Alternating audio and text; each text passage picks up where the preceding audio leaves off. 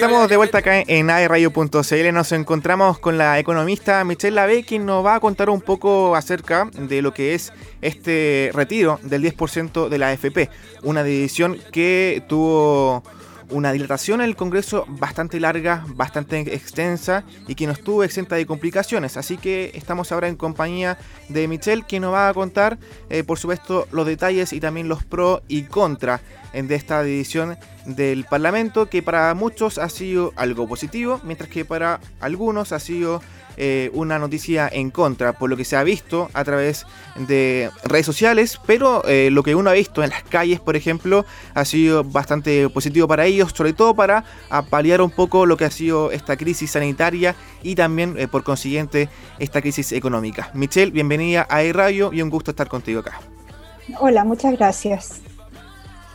A ver, déjame contarte un poco. La verdad es que eh, sigue siendo cierto, eh, había eh, un rechazo transversal desde, desde los organismos más técnicos y desde, desde todos los exministros, todas las, las personas que desde el punto de vista técnico y no político creían que era una mala idea este retiro del 10%. Y la razón es bien simple eh, este retiro del 10% no se sabe si se va a volver a depositar después y lo que va a significar, por lo tanto, es una baja en las pensiones futuras. ¿ya? Eh, es muy difícil ya por naturaleza que la gente ahorre para el futuro. Eh, es difícil que la gente ahorre para comprarse un auto el próximo año. Mucho más difícil es que ahorre para 25 años más o 30 años más, porque claramente eh, las personas tenemos algo que se llama preferencia, preferencia temporal, preferimos las cosas hoy día que mañana.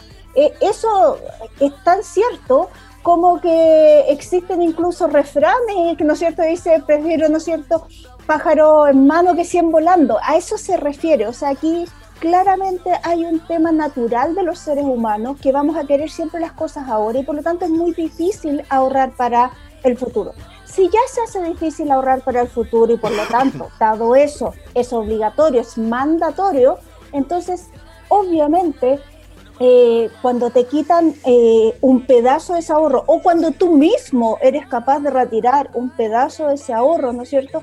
Es muy difícil que después lo vuelvas a recuperar. Y por eso es una mala noticia, porque sabemos, y esto se sabe desde la Comisión Marcel, que las pensiones son bajas, que hay que subir la tasa de cotización, que hay que aumentar la, eh, la fecha en que uno se jubila, porque claramente hoy día tenemos 30 años más de sobrevida de lo que había en el momento que se hizo la eh, reforma de pensiones y cuando se instauró este sistema. Sin embargo, efectivamente estamos en una situación que es difícil, es complicada y es eh, extraordinaria. Y se trata de esta pandemia, ¿no es cierto?, que provocó por razones sanitarias que haya confinamiento. El confinamiento generó que la gente no podía trabajar y por lo tanto la gente necesitaba ingresos. Y en ese sentido, la buena noticia cuando uno mira el vaso medio lleno es que eh, las AFP han sido sumamente eficientes. Nada es perfecto en este mundo y aquí hay que tenerlo claro no todos eh, los sistemas han funcionado en forma perfecta porque es natural. Estamos hablando de que a la semana pasada había más de 8.500.000 de personas que habían solicitado su devolución del 10%. Eh, yo creo que eh, hasta ahora no conozco ningún sistema que haya tenido que responder por 8.500.000 de solicitudes en un plazo de dos semanas. Así que el sistema ha funcionado en forma impecable. Obviamente dado que se podía interponer estas demandas por, eh, por el derecho de, de, los papás que no pagan su pensión, ¿no es cierto? Va a haber personas que van a estar furiosas porque van a llegar y no van a poder retirar su 10% y eso es natural, es parte del proceso, pero la verdad es que ha sido tan bueno el proceso y, y la gente se dio cuenta que todo esto que le habían metido en la cabeza de que, de que eh, las FP se robaban la plata, de que la plata era de las FP, no era de eh, hace un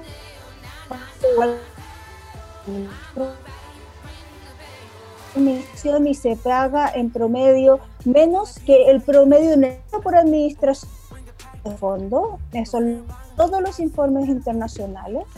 Eh, y la verdad es que eh, las, eh, las administradoras de pensiones chilenas han sido sumamente eficientes. Y por lo tanto, lo que ha visto la gente es que fueron eficientes tanto a nivel de administrar las platas, porque la gente se encontró que había plata en sus cuentas, sino que además han sido eficientes entregándola. Y eso ha hecho que desde marzo, que había un 9% de aprobación de, lo, de las AFP, eh, estamos en niveles de 23% de aprobación de acuerdo a la encuesta académica. Ahora, interesante también es el tema que eh, la gente, al darse cuenta que la plata es de ellos y que la plata está, entonces la gente también cambió su visión respecto a lo que quieren que hagan con el 6% que está de la reforma de pensiones día en el Congreso. Y esa gente que antes un 53% pensaba que debía ir a su cuenta individual, hoy a más de 60% que quieren que su porcentaje vaya a su cuenta individual porque se dieron cuenta que la cuenta individual existía, que esa plata existía y que por lo tanto la pueden ocupar en ciertos momentos. Perfecto, Michelle. Y en ese contexto en el que se ha hablado y usted se refiere al tema de la aprobación de la FP, algo que ha estado muy eh, en boca en estos últimos meses, sobre todo en octubre, cuando fue el estallido social, ¿Usted considera que quizás puede haber una alza eh, y también eh, más confianza por parte de la FP y quizás el sistema no cambiarlo, lo, que se pide quizás desde que se implementó este estallido social en octubre del año pasado? Creo que hay que tipo eh, la nacional de los de pensión quieren quedarse con la plata. Hay, imagínate tú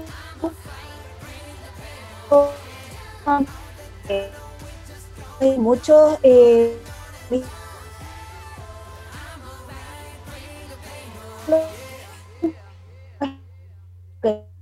plata no es de ellos, esa plata es de las personas. Es como que agarren tu plata del banco y te la quiten. Eh, y la gente se empezó a dar cuenta de eso y una buena noticia.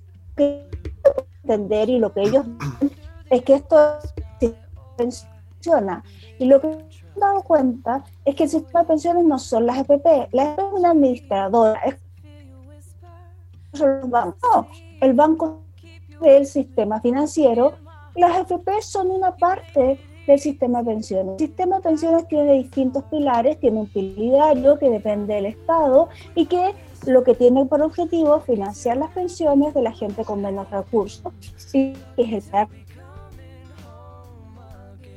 AFP, que no son el sistema de pensiones, y que, que hacen simplemente es que la gente que puede financiar su propia pensión a través de su trabajo en su vida activa, ellos le administran la plata y se preocupan, ¿no es cierto?, de que eso sea administrado al menor costo posible con la mayor rentabilidad posible.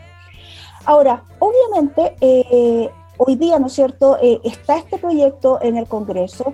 El problema del Congreso es que últimamente está demasiado politizado, está demasiado eh, extremista, o sea, nos vamos a los extremos y, por lo tanto, obviamente hay quienes con el estallido del 18 pensaron que iban a tener, ¿no es cierto? Primero pensaron que podían eh, eh, elegido democráticamente porque ellos encontraban que no era justo, lo cual en ningún país del mundo donde se respetan las instituciones funciona.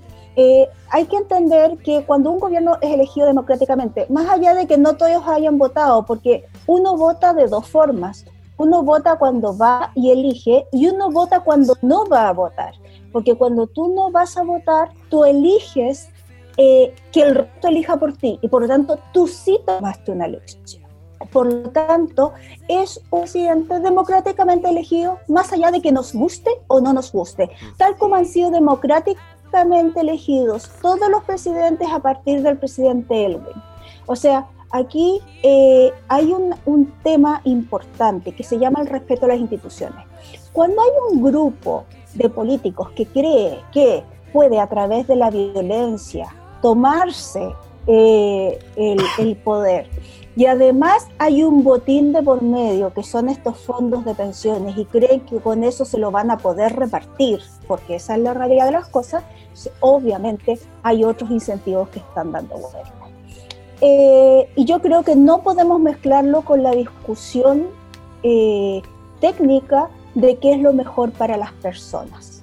Aquí hay una discusión técnica, que es una discusión seria, que es una discusión en que eh, la persona está primero, no eh, los, eh, los deseos particulares de quienes hacer, quieren hacerse el poder en, forma, en, forma no oficial.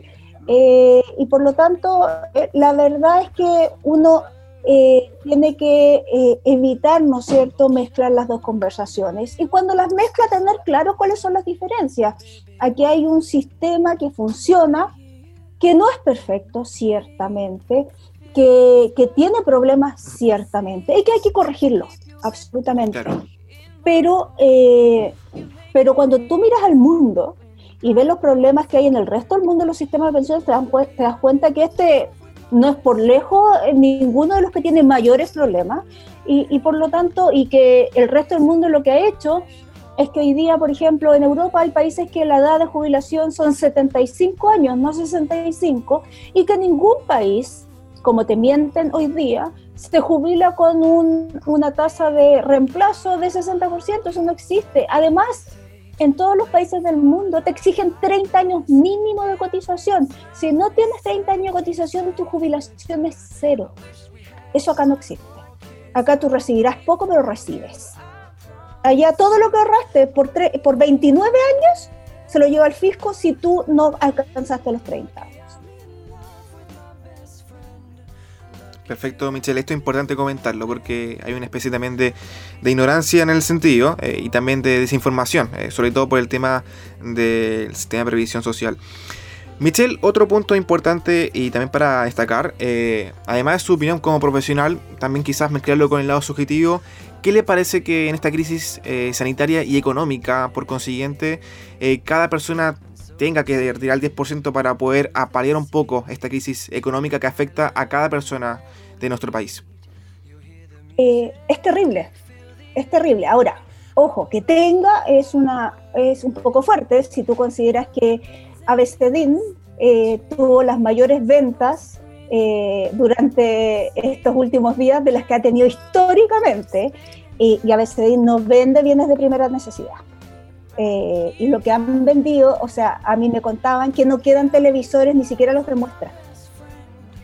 Entonces, tú te preguntas si en realidad eran los bienes de primera necesidad los que estaban eh, el, problema. Eh, la verdad es que es cierto, hay mucha gente que lo está pasando muy mal. Eh, pero también hay gente que se ha aprovechado del tema y dice que lo está pasando mal, pero que a la hora del 10% eh, no guardó la plata para comprar comida, que, sino que se compraron televisores. Entonces, eh, hay que... Es, es una crisis, es una pandemia de la que no habíamos visto con esta intensidad desde, desde el siglo pasado. y por lo tanto no podíamos esperar que fuera fácil. Aquí eh, el tema es complicado y va a seguir siendo complicado, por cierto, esto no se ha acabado. Eh, aquí lo que tenemos es que ha habido una mejor forma de tratar la enfermedad y por eso ha bajado la tasa de mortalidad, pero el virus sigue. Eh, países que pensaron que estaban libres de virus como Nueva Zelanda y que el viernes anunciaron cuatro casos, eh, al sábado tenían 48 casos y, ojo, ellos no tienen libre entrada al país, o sea, aquí es un problema interno que tienen ellos. Imagínate los países como nosotros que somos más abiertos y que no hemos puesto ese tipo de sanciones porque no somos una isla como son ellos.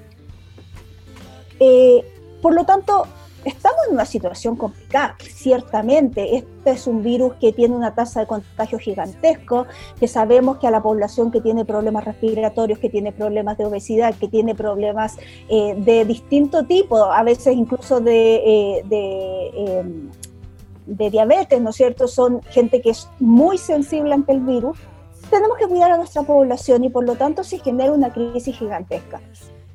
Es terrible, pero es es lo que hay y lo cierto es que nuestro país ha tomado las medidas cuando uno compara con el mundo. Recordemos que aquí no existen manuales.